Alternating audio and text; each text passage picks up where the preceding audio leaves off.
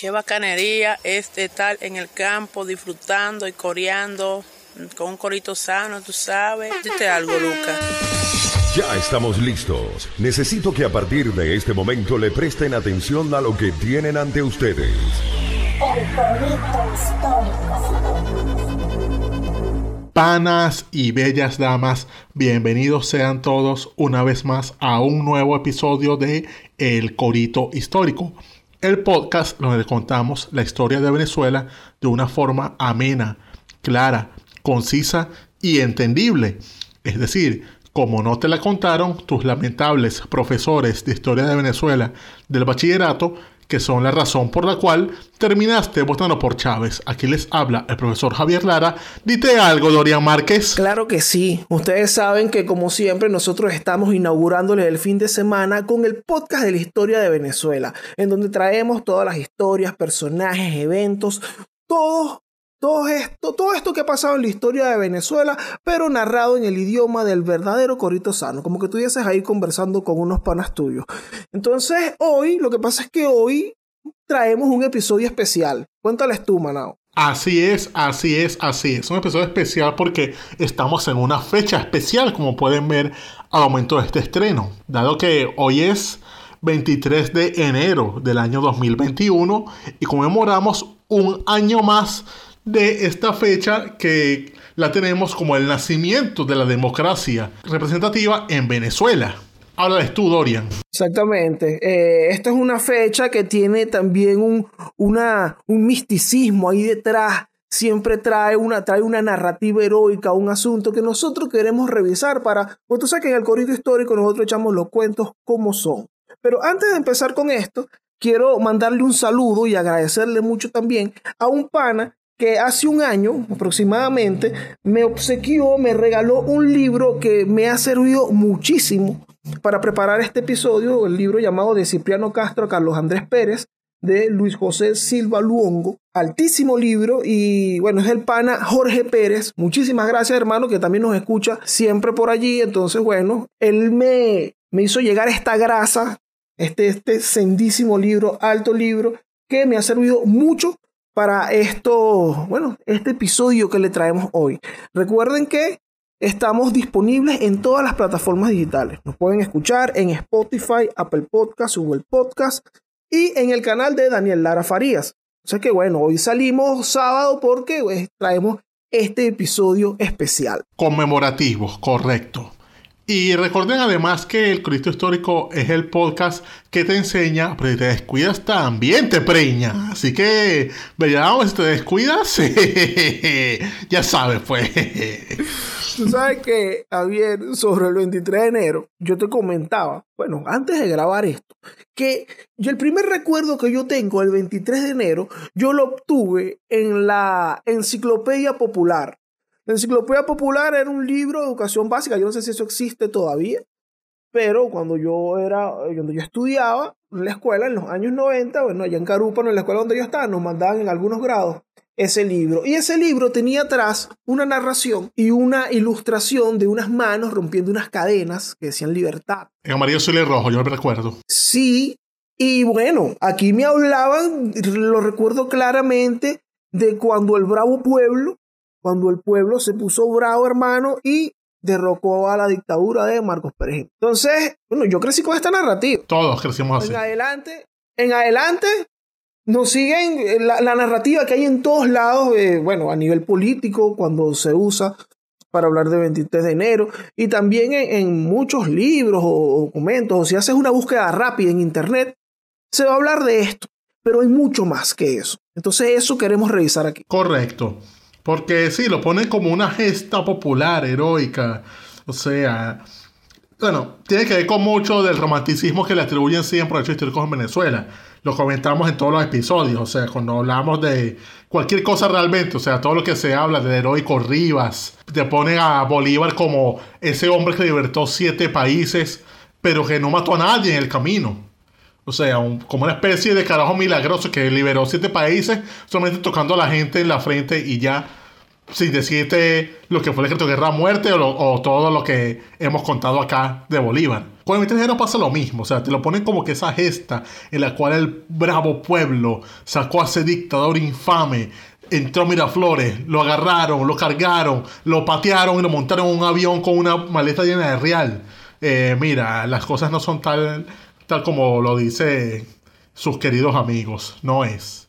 O sea, esto tiene claro un background, o sea, una cuestión de fondo. Es decir, ¿qué pasó ahí? ¿Por qué se derrocó a Pérez Jiménez y, como dicen muchos gafos, porque son gafos, muchos gafos por ahí que, que, ay, pero si era un presidente que iba a construir este país tan bello, que iba a hacer que esto fuera algo así como, como Dubái, que iba a poner la bomba atómica en Venezuela. Eh, mire, hermano, vamos a echarle un cuentico. Exacto. Háblales tú, Dorian. Es que, es que fíjate algo, eso también eh, es lo que queremos hacer en este episodio, porque vamos a empezar aquí a comentar qué estaba pasando, por qué se decide, por qué el bravo pueblo en ese caso, vamos a revisarlo también, pero por qué se decide derrocar a Marcos Pérez Jiménez. Si además, bueno, según dicen por ahí que no, mira, altísimo presidente, panas, el mejor presidente. Entonces, vamos a darnos un paseíto por, por lo que estaba pasando, de dónde viene el gobierno y el ejercicio de poder, en principio, de Marcos Pérez Jiménez. Lo primero que donde viene es de, de lo que llamaremos el pecado original. Es decir, él es uno de los que derroca al gobierno de Gallegos en el año 48. Ese gobierno que tenía graves problemas, graves vainas. Y ese tiempo se ve como justificado, ya que ese gobierno fue muy impopular por ciertas cosas que eso AD se les acusaba de muchas cosas chimbas. Y bueno, tal vez uno podría decir, bueno, algo de razón puede haber tenido, pero ojalá.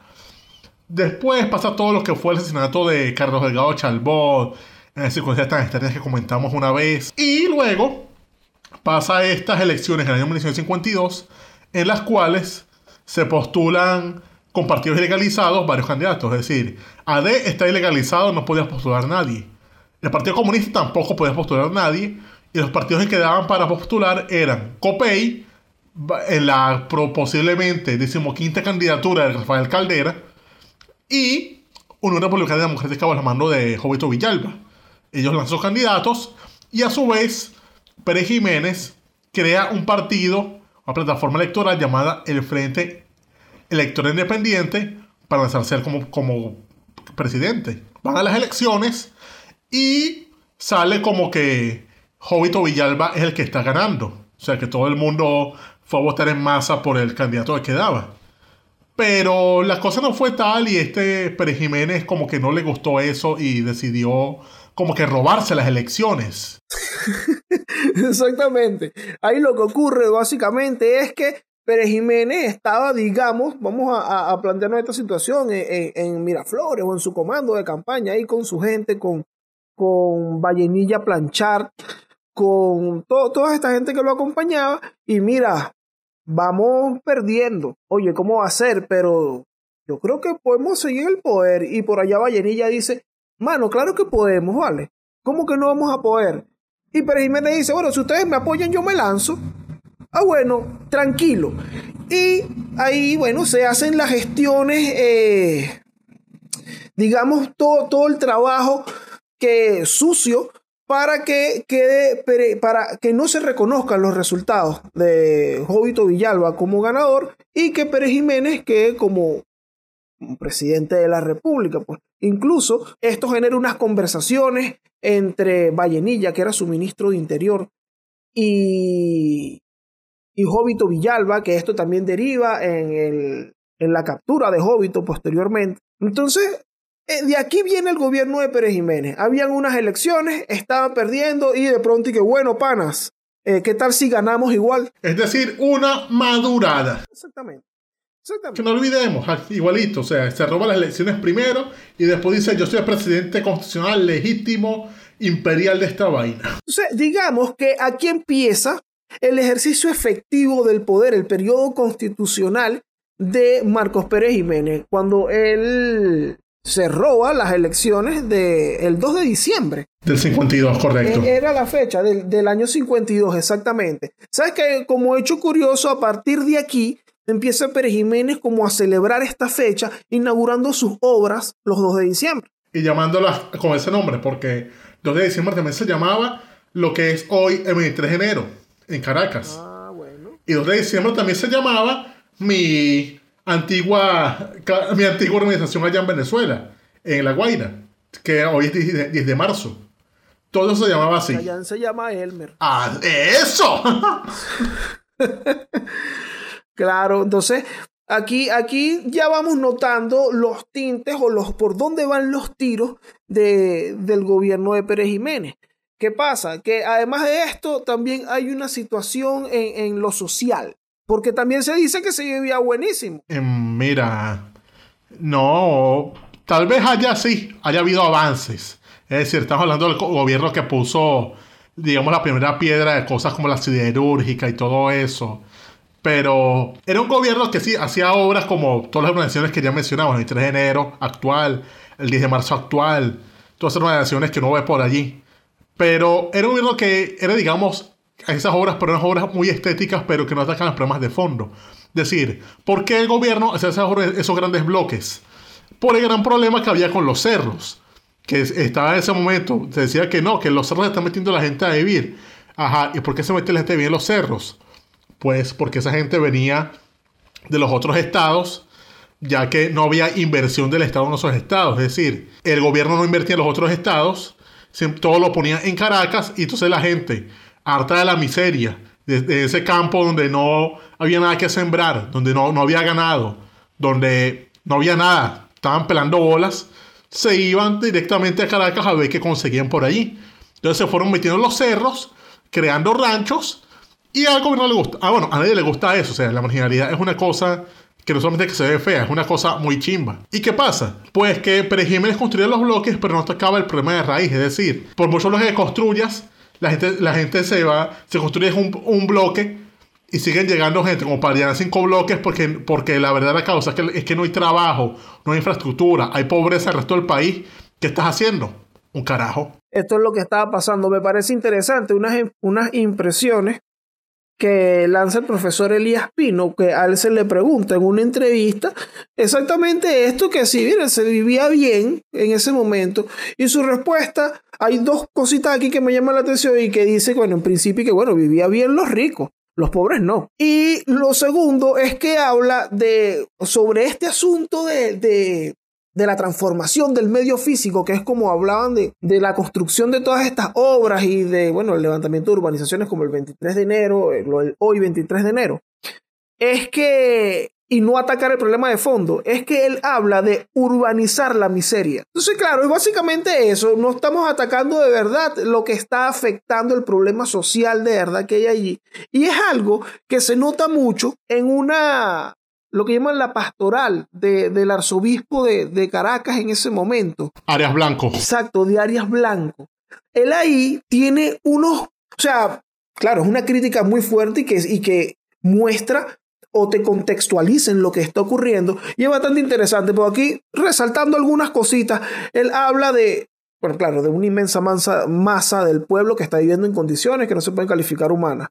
Habla del desempleo que hunde a muchísimos venezolanos habla de los salarios bajísimos que tienen los obreros y que los obreros tienen que conformarse con ellos porque además las leyes del trabajo son burladas con frecuencia y todos los instrumentos legales para la defensa del trabajo. Y además señala que esta otra frase me llama la atención que dice que estos lamentables hechos están impidiendo a los venezolanos aprovechar la hora de riqueza que vive el país porque había plata entonces, estaba entrando dinero en este país. Claro, otra cosa que sí, que se había llegado a un superávit financiero producto de la guerra de Corea.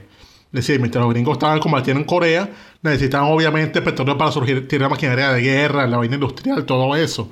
Pero entonces Venezuela mandaba petróleo, caía dinero, ¿y qué pasaba? Bueno, un poco de real en manos de militares, ¿qué puede pasar? Pregúntenle al chavismo.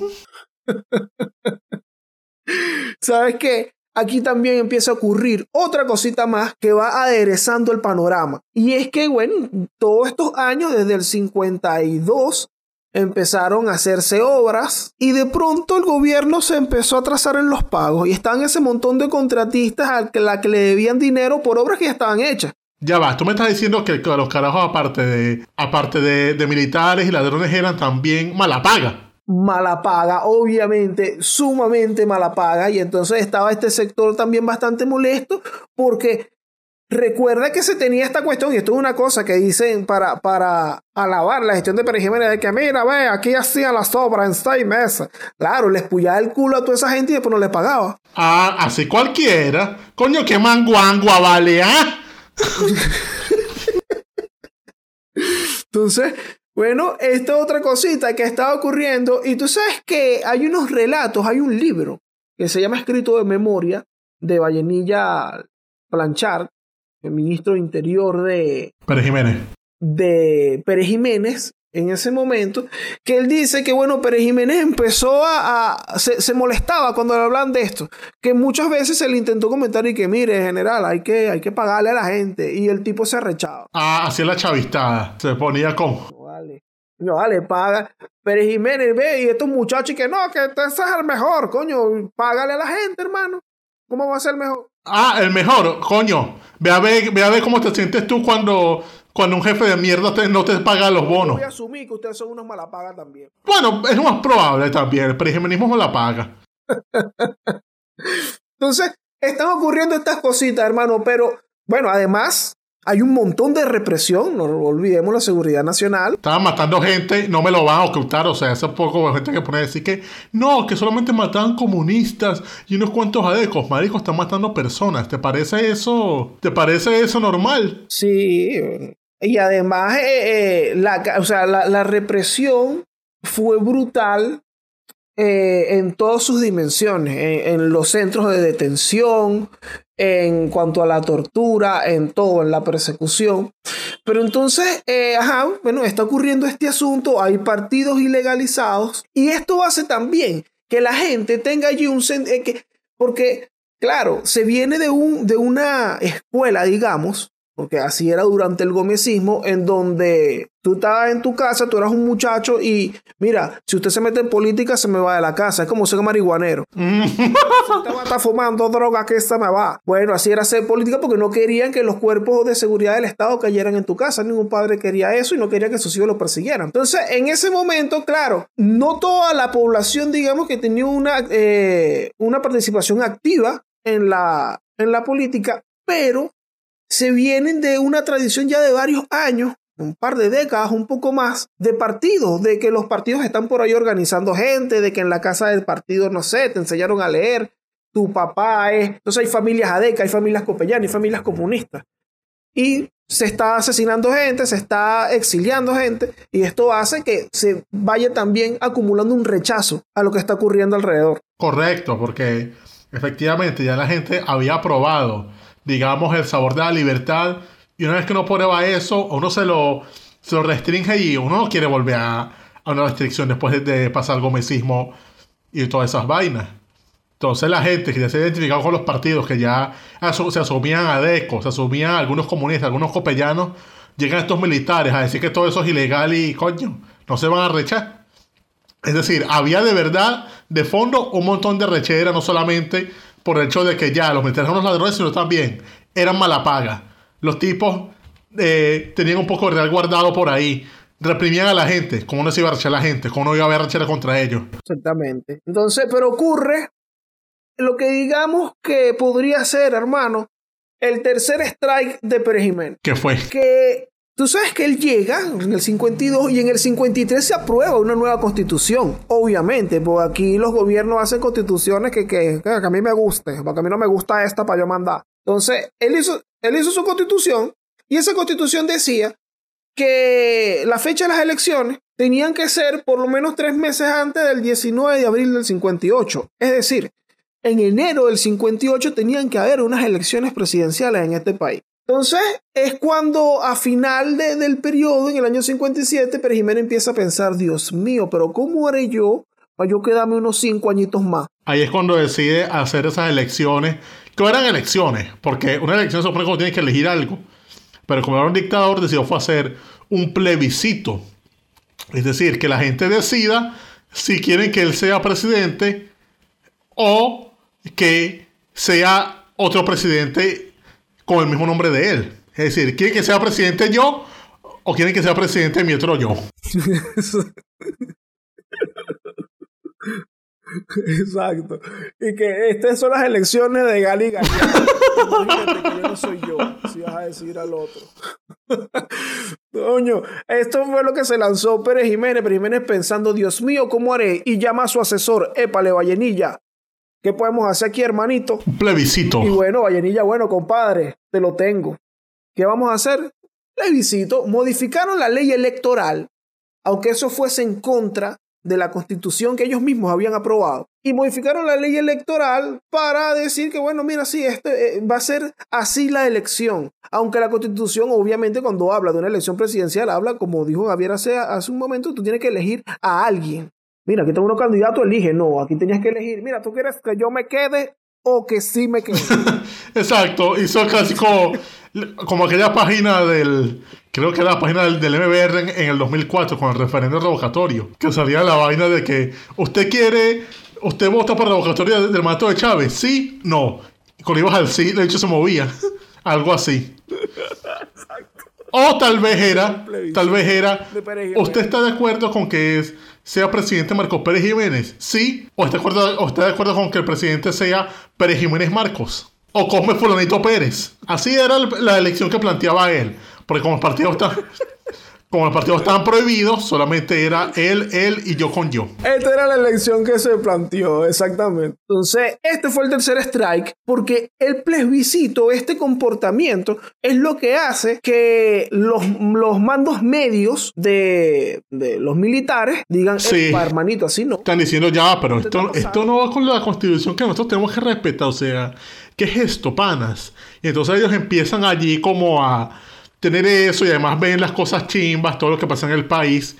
Y allí es cuando entran estos muchachos llamados, bueno, esto lo relata muy bien un documental que vamos a dejar link allá abajo que hizo Napoleón Bravo en los 80, entrevistan a los protagonistas de ese golpe. Ahí es cuando se van reuniendo unos carajos como Martín Parada, de la aviación, y el teniente coronel Hugo Trejo del ejército, que buscan hacer un golpe para derrocar este gobierno. Porque ellos decían como que la vaina no iba bien y vaina, entonces bueno, hay que, hay que hacer un cambio. Y es allí cuando se van reuniendo con lo que eso implica, es decir, con armando células, reuniones en secreto, viendo que no los agarra la seguridad nacional o inteligencia militar. Y es ahí cuando ellos deciden, para año nuevo, del año 58, dar un golpe. Tú sabes que también me parece que, que interesante y que es muy destacable el hecho de que cuando ocurre esto del plebiscito, que dijimos que es como el punto de quiebre, y los militares deciden empezar a conspirar, la oposición, los civiles, los, los políticos,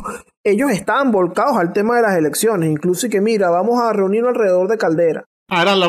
Exacto, ellos están enfocados en sus elecciones hasta que llega Pérez Jiménez con la idea del plebiscito y la oposición dice, epa hermano, no, no, no, no, ya esto por aquí no es. Y empiezan también los movimientos de conspiración, de agitación, mucho más fuertes por parte de, de, bueno, lo que era la Junta Patriótica. Ah, ahí es cuando se da, por ejemplo, la huelga general estudiantil, Claro. que fue el, el 21 de noviembre de 1957. Que esta es la razón por la cual ese día, el 21 de, de noviembre, se conmemora el Día del Estudiante Universitario en Venezuela. Es decir, ese es el día en el cual antaño era el mejor día para ir al comedor de la universidad. Sí, es verdad. Las colas eran más largas porque servían hamburguesa o pepito. Sí, es cierto, totalmente cierto. Bueno, ocurre esto que, que también el comportamiento, esta actitud de Pérez Jiménez de hacer este tipo de elecciones también empuja a los que están pendientes de unas elecciones a decir, no, no, este no es el camino entonces. Vamos a empezar. Y ahí empieza también esta inteligencia, este, estos contactos quizás entre grupos militares y, y, lo de la Junta Patriótica. Y políticos. Exacto, que están pendientes de, de hacer el cambio. Entonces, Sí, aquí es que entra más que todo el papel de Oscar Centeno Lucinchi, miembro de ADE entonces, que es uno de los que sirve de enlace con los militares. El que empieza como que a pasarle papelitos exacto. y empiezan ahí como a, a darse una coordinación general cívico-militar para que se haga una cuestión coordinada. Pero el primero de enero eso no se da. El primero se terminan alz- alzando, como Hugo trajo como jefe, que era teniente coronel, y entonces es cuando se alzan en Maracay los aviadores y en el cuartel Urdaneta de blindados, allá en Caracas, sacan los tanques. ¿Qué pasa aquí? Bueno, los aeronaves sobre- sobrevuelan Caracas, caen a tiros Miraflores, lo- los tanques rodan por Caracas, pero no había mucho apoyo porque no se sumó ningún mando superior. Es decir, un golpe de mandos medios no, no ir para. No suele ir a algún lado si no hay alguien ahí como diciéndole. No, que el general tal él nos apoya. Entonces eso fracasó. Y también ocurre que lo que sí dio este, este alzamiento del primero de enero fue como que terminó de alborotar el avispero. Ah, sí. Y esto trae, hizo que surgieran o salieran a flote muchas otras conspiraciones que habían allí.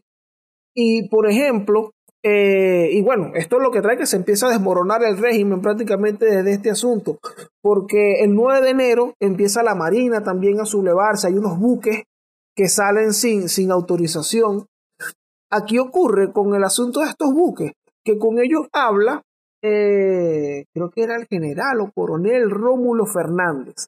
Este señor habla con esos militares que están ahí de la Marina que mira, no, estamos en contra. Y le dicen, tranquilo, que yo voy a hablar con Pérez Jiménez y le voy a pedir, le voy a exigir unos cambios que son lo que nosotros queremos, pues. Y el 10 de enero va este Rómulo Fernández y se reúne con Pérez Jiménez. Y él sale de esa reunión con tres cosas. Uno, el nombramiento del ministro de la Defensa. Y dos y tres, los despidos o, bueno, la petición de sacar, la orden de sacar a Pedro Estrada y a Vallenillo. Ah, ahí cuando Pedro Estrada parte a Dominicana y. No, eso, que, que esto es importante porque salen estos tipos que son las claves del gobierno desde el principio. Era lo que llamaban las eminencias negras. O sea, no creo que se le tenía muy mala imagen porque se les veía como los titiriteros, los carajos, los carajos oscuros. O sea, Pedro Estrada era jefe de seguridad nacional, jefe de los torturadores, el que, el que tenía como que más manchadas de sangre las manos. Y Vallenilla Lance era ese carajo oscuro que hacía triquiñuelas, al que no veía muy bien y tenía ya toda esa leyenda encima. Y bueno, lo sacaron y dije. Y básicamente quitaron el, cí- el círculo duro de Pérez Jiménez. El carajo quedó sin, digamos, su respaldo cerebral, inteligente. Eran prácticamente sus asesores. Y esto también es interesante, Javier, porque son los militares quienes piden que porfa saquen a ese civil y a ese policía que tú tienes ahí. Porque se supone que esto es un gobierno militar. Tú tienes tiempo mandando en nombre de las Fuerzas Armadas. Y de hecho pusieron militares en el cargo. O sea, el Seguridad Nacional pusieron, no me acuerdo del nombre general actualmente, pero sé que era un militar que pusieron allí. Entonces allí empiezan a darse, o sea, empieza a tambalearse, y se, se tambalea fuerte el círculo de Pérez Jiménez. El, dos días después, o tres días después de esta reunión que tuvo Rómulo Fernández con Pérez Jiménez, donde consiguió esto, Pérez Jiménez lo atrapa. Ah, estaba también conspirando. Es decir, la vaina no paró. El primero de enero fue la campanada de un año de conspiración. Es decir, casi que cada día una conspiración nueva. O sea, ¿qué gobierno se iba a sostener así? No había manera. Exactamente. Y bueno, y ahí empiezan a encarcelar gente, hermano. O sea, aquí Y eso desde el punto de vista militar también. O sea, los militares al- por todas partes jodiendo. ¿Y qué van a hacer los civiles? Bueno, también empiezan a joder. Porque por esa época, ya cuando Caldera se quería lanzar, el, el gobierno le hace un acoso terrible. O sea, ahí cuando le lanzan una bomba a su casa, lo meten preso incluso. Que es cuando él cuenta que lo metieron preso y eso le dio la oportunidad de leerse la Biblia completa. soy, soy Cosas de copellanos. Ese soy yo. la, la Biblia. Sí, ese, ese salió de ahí haciendo el evangelio según Caldera. Y ta- por ejemplo, también metieron preso a Oslar Pietri. Oslar Pietri, que siempre está en contra de la democracia, terminó preso por la dictadura. O No, bueno, imagínate tú. sea, todo el mundo estaba alzado porque la avenida se veía tambaleando. Incluso aquí salen cosas como comunicados del Colegio de Ingenieros, las asociaciones de periodistas, las federaciones obreras. Todo el mundo se puso Los ese manifiesto. Todo el mundo se puso manifiesto diciendo, no, vale, este gobierno, este gobierno está, está ido para el culo, vale. O sea, va a irte a foder, carajo, como diría en Brasil. Sí, vale, puro manifiesto y que Pérez Jiménez marico. Esa- todo el mundo se rebeló. Esa es como, digamos, la acción civil manifiesta entonces. Hasta el punto de que ya la Junta Patriótica, que era como la institución clandestina, coordinadora de la oposición, lanza una convocatoria a una huelga general el 21 de enero. Lanzar una huelga contra la dictadura en la que todo el mundo se va a parar, van a entrarse a coñazos, van a ver qué, es lo que es con la, contra la dictadura. Y efectivamente la hicieron. Lo que cuenta este documental de Napoleón Bravo es que el 21 al mediodía todo el mundo sale, que si por el silencio, la gente de repente estaba todo normal y pum, la gente se paró los carros, trancaron esa vaina, o sea, al estilo del tío Robert. se, dio, se dio un carrazo por ahí. Un carrazo, la gente empezó a protestar, le hiciste hacer coñazos. O sea, fue una vaina que el gobierno estaba desbordado. O sea, no tenían cómo reprimir tanta locura. En paralelo están otro grupo de militares, porque bueno, ya vimos que uno se habían revelado el primero de enero, habían atrapado a otro luego, pero para ese día 21 estaba planteado también que un grupo de militares diera un golpe. Ah, también. Ah, claro, porque se coordinaron. O sea, decían, hacemos la huelga, vamos a preparar esto como un caldo de cultivo para que den un golpe a los militares. Pero ¿y por qué no dieron el golpe? ¿Qué pasó ahí? Ajá. Bueno, por ahí cuenta Wolfgang Larrazábal que por la situación, porque primero él dice que él estaba muy cerca de Miraflores, su oficina, en la Urdaneta. Wolfgang Larrazábal era el comandante de la Marina, él estaba como por allí, él estaba muy cerca del poder y que bueno, tuvo que ir atrasando las cosas por la situación que se estaba dando. Había encarcelamientos, había, todo estaba muy alborotado. Entonces el tipo dice, bueno, el 21 de, de enero iba a, empezar la, iba a empezar el movimiento y la seña era que un avión iba a sobrevolar Caracas. Ah. ¿Qué pasa? Que se dieron cuenta, bueno, pero no pasó nada, ningún avión apareció. Wolfgang Larrazal como que aguantó la cuestión ahí, pero luego le llegó el mensaje a los que estaban comprometidos en el asunto de que mira, esto no se ha cancelado. Fue que lo vamos a hacer el 22 en la tarde. Al WhatsApp no les llegó. El WhatsApp les llegó con delay. Las líneas estaban congestionadas. ¡Feliz año! Exactamente. Entonces, bueno, el 22 de enero continúan los problemas en las calles. Por ahí siguen eh, bueno, las manifestaciones, los enfrentamientos con los cuerpos de seguridad. Pero tú sabes que ocurre algo interesante el 22 de enero, Javier, con todo este tema de la huelga y, y, y los disturbios que se están dando en las calles. ¿Qué pasaba? Bueno, cuentan los mismos protagonistas que Fabricio Ojeda, que era el jefe de la Junta Patriótica, dato también interesante de, de, Fabricio Ojeda y presidente de la Junta Patriótica, él era, bueno, era quien estaba coordinando todo, toda esta organización y él era periodista y él era corresponsal en Miraflores, sí. En Miraflores. Una vaina que, que es bastante curioso y súper interesante eso que estaba, estaba, estaba conspirando y estaba ahí mismo en el centro del poder. Bueno, este señor llega a una reunión con los militares que están comprometidos en el asunto el 22 de enero y le dice, les llega con un documento que, bueno, que venía según de la Junta Patriótica o a nombre de la Junta Patriótica y que mira, sí, la jornada de hoy estuvo buenísima, grande, mira, mucha gente se nos unió, felicitaciones al pueblo, pero váyanse a sus casas a esperar nuevas instrucciones. Ya va, hizo la guaidosada, el corito sano, el cabildito se lanzó un caprileo ahí que mira, vayan y descarguen allí esa arrechera en su casa. Pongan salsa. salsa. Ay, chamo, no me digas esa vaina. Fabricio Ojea quería lanzarse la pongan salsa, le dice eso a los militares, los militares le dicen, Fabricio, tú estás loco, ¿viste? Nosotros no vamos a aceptar esta vaina. Él se va para la Junta Patriótica, para, para donde están reunidos ellos, y allí les presenta el asunto. Esto incluso lo cuenta Amílcar Gómez de URD, y les presenta el, el documento y dicen, no, tú, tú estás loco, Fabricio, aquí esto no puede. Mira, aquí la protesta que la acabe el gobierno, si la va a acabar a plomo, que la gente se vaya sola, como sea, pero nuestro esfuerzo no la puede acabar un manifiesto. Claro. O sea, ah, vamos al decreto hoy que la huelga se acaba. Vamos a hacer ahora una asamblea popular en Parque del Este para hacer un corito sano ahora en los Ruices. Coño, ¿tú eres Guaidó o qué? Entonces, Fabricio, bueno, aquí, aquí pasó pagallo, como dicen con, con, con, la gente de la Junta Patriótica, entonces no vale, nosotros no vamos a firmar eso, eso no va. La huelga continuó, pero ¿qué pasa? Ya se tenía la coordinación de que, mira, el movimiento va y va más tarde. Estamos hablando de que esto era... 22 en la tarde. 22 en la tarde, exacto. Tipo 8, 9 de la noche, empiezan por ahí los movimientos en los puntos estratégicos, que si la escuela militar, eh, la base naval de La Guaira y Puerto Cabello. Mm, los cuarteles, toda esa vaina. Claro, se empiezan a mover y empiezan allí. Entonces, ¿qué, qué hace Pérez Jiménez mientras tanto? Él está, él está como, como le gusta a los militares, viendo una película. No, él está Ah, seguro estaba que, estaba que viendo los Avengers de entonces. Estaba viendo El Manto Sagrado, una película de esa. Pero Jiménez está bueno. Él sabe que hay un hervidero, pero todavía él se siente él. ¿Qué pasa? Es, es, de revisar también, que es parte de estos relatos, cuando se empiezan a dar el pronunciamiento. ¿Cómo se da el primer pronunciamiento? ¿Cómo se entera Pérez Jiménez que, bueno, mira, ya tiene una gente aquí súper en contra?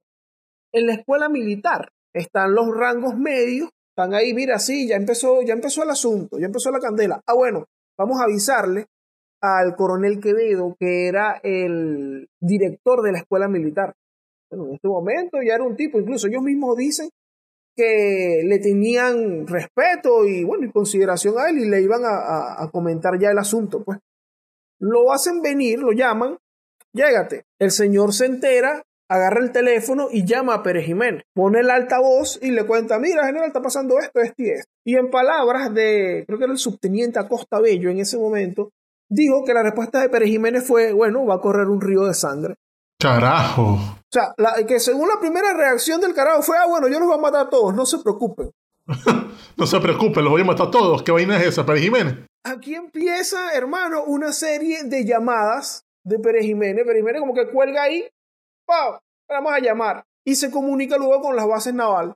Y que mira, ¿cómo está eso por allá? No, eso está tomado, hermano. Está perdido. Luego él cuelga y llama a quien se supone que está a la cabeza del movimiento, que es el jefe de la Marina, que es Wolfgang Larrazábal, que tenía el rango más grande allí. Claro, llama al contramirante Wolfgang Larrazábal y le dice, mire, que la Marina está levantada. Sí, ¿y tú con quién estás? Bueno, con la Marina, panas. ¿De dónde soy yo? De la Marina. Tú estás claro que, mire, representando la Marina, hermano. Entonces, pero Jiménez ahí queda como que, oye, pero la, cosa está difícil, ¿verdad? Ahora, ¿y ahora? ¿Quién podrá defenderme? Tú estás, esta gente está descarriada. Esta gente está descarriada 115 mil veces, decía Pérez Jiménez. Entonces, ya no tenía el apoyo por aquí de, de, bueno, en la escuela militar estaban todos levantados. Bueno, faltaba el batallón Bolívar. Ah, allá por la casa mía. Bueno, importante el batallón Bolívar. Y el batallón Bolívar, al parecer, el, el, el quien era el, comandante del batallón Bolívar, que si mal no recuerdo el nombre era Simón Medina, coronel Simón Medina, le hacen saber el asunto, él llama a Pérez Jiménez y le dice, presidente, eh, general, ¿es verdad que Miraflores está haciendo un nuevo gobierno? Me contaron. Eh, bueno, eso dicen según, pero yo estoy aquí. Ah, bueno, porque si, si hay un nuevo gobierno, yo obedezco a ese nuevo gobierno. Ay, le sacaron la silla, pues. Yo no, yo no es mandatario. O sea, si hay una gente que se organizó aquí. Le sacaron la silla. Tal cual, le sacaron la silla. Entonces, ¿qué hace Pérez Jiménez después? Llama, como dijo Don Omar, llama para atrás a pedir cacao. Él fue quien llamó a pedir cacao. Y es cuando se llega al acuerdo de que, mira, panas, ¿qué tal si me dan como un avión? Y yo monto ahí mi gente y mis cosas y me voy y todo bien. Y los... los ah, ese fue lo que, lo que contamos en el episodio del Corito sobre la vaca sagrada. Exacto, que bueno, luego se llega al acuerdo, el, incluso allí eh, es el capitán Azopardo quien tiene esta conversación con, con él, que le dice, mira, no, eh, primero pide, o con su edecán, es que les pide un avión para el salir en silencio, tranquilo, no ha pasado nada. Y Capitán Azopardo dice, está bien, perfecto, esto nos ahorra muchísimas cosas, nos ahorran balas y tal. Incluso ellos allí, en, en, la academia militar, tenían proyectiles para tres minutos de fuego nada más. O sea, ellos no tenían según cómo responder. Estaban jugando póker, estaban bloqueando. Sí.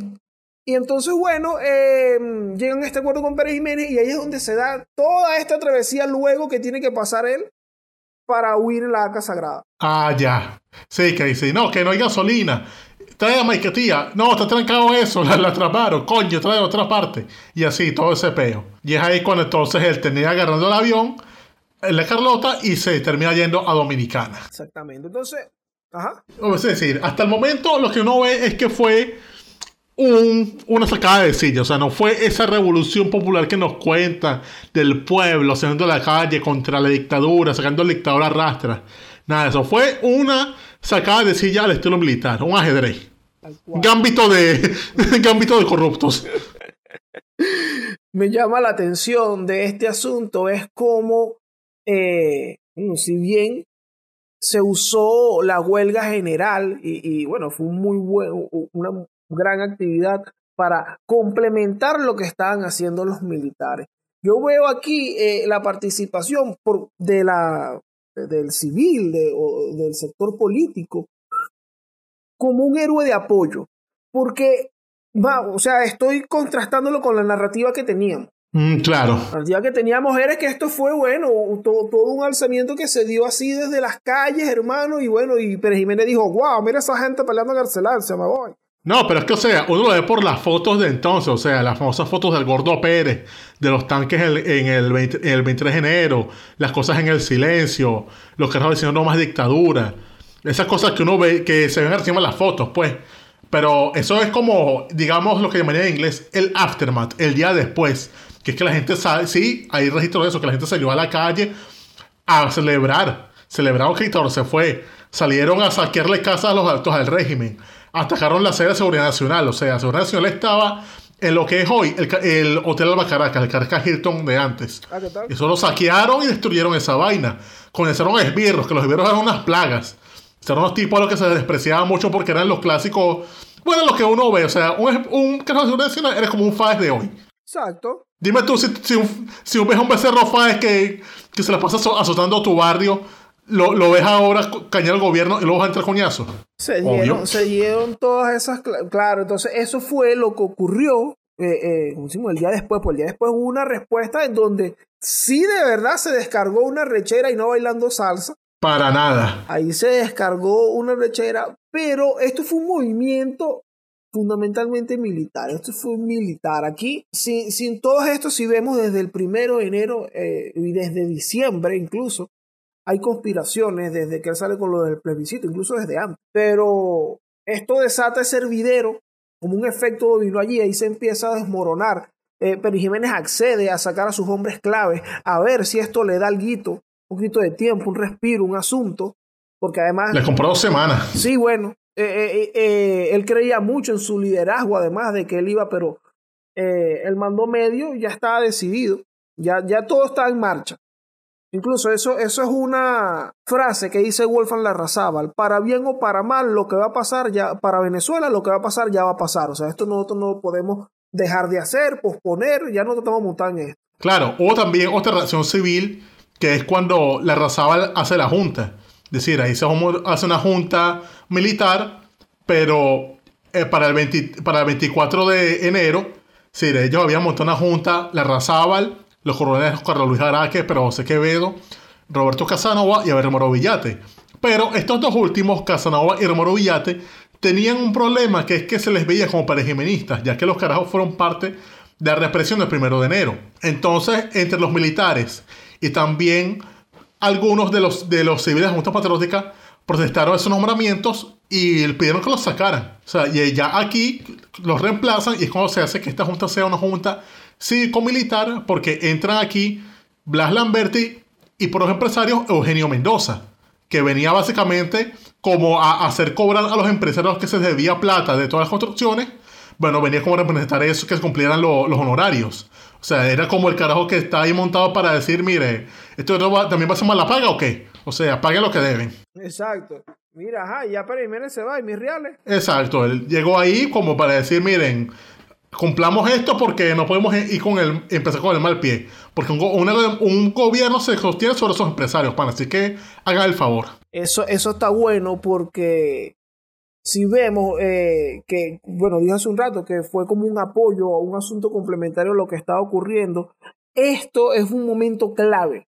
El hecho de que en la junta, la junta haya sido netamente militar y luego hayan continuado la pelea, más allá de celebrar que Pérez Jiménez se fue, hayan continuado la pelea allí, que mira hermano, pero ya esto no puede ser completo ustedes, que es lo que hay, y bueno, entran otros representantes que son también importantísimos para darle el equilibrio a esta junta que, como dijiste hace un rato, pasó a ser cívico-militar. Otro asunto que me parece aquí eh, curioso destacar, y esto es un relato de Amílcar Gómez de URD, que él dice que cuando, bueno, cuando ya se está dando el movimiento, cuando según el rumor ya había corrido que mira, sí, el tipo se fue y tal, él empieza a hacer unas llamadas y él habla de la anarquía que existía en las líneas telefónicas, que la CanTV de ese momento tú levantabas el teléfono y escuchabas una conversación de cualquier gente por ahí. Ah, bueno, esa CanTV de tan mala era la CanTV que nacionalizó Pérez Jiménez.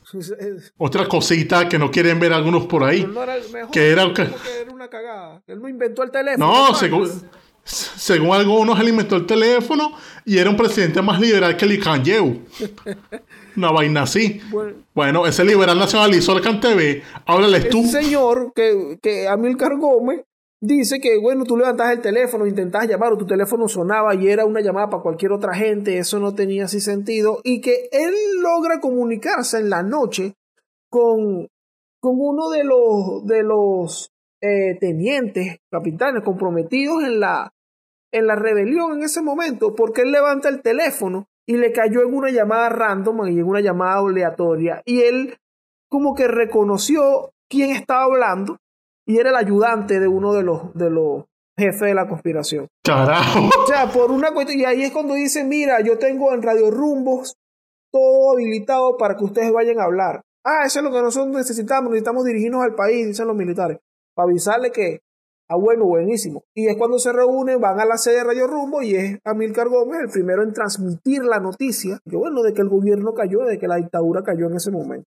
Qué bolas, por una carambola. por una carambola según este relato. Pero bueno, si vemos el movimiento, tiene, tiene mucha tela el 23 de enero, man. Sí, pero lo que queda clarísimo es que no fue eso que nos pintaban de una cosa así popular del pueblo, arrecho, reclama su derecho, como siempre nos lo ponen.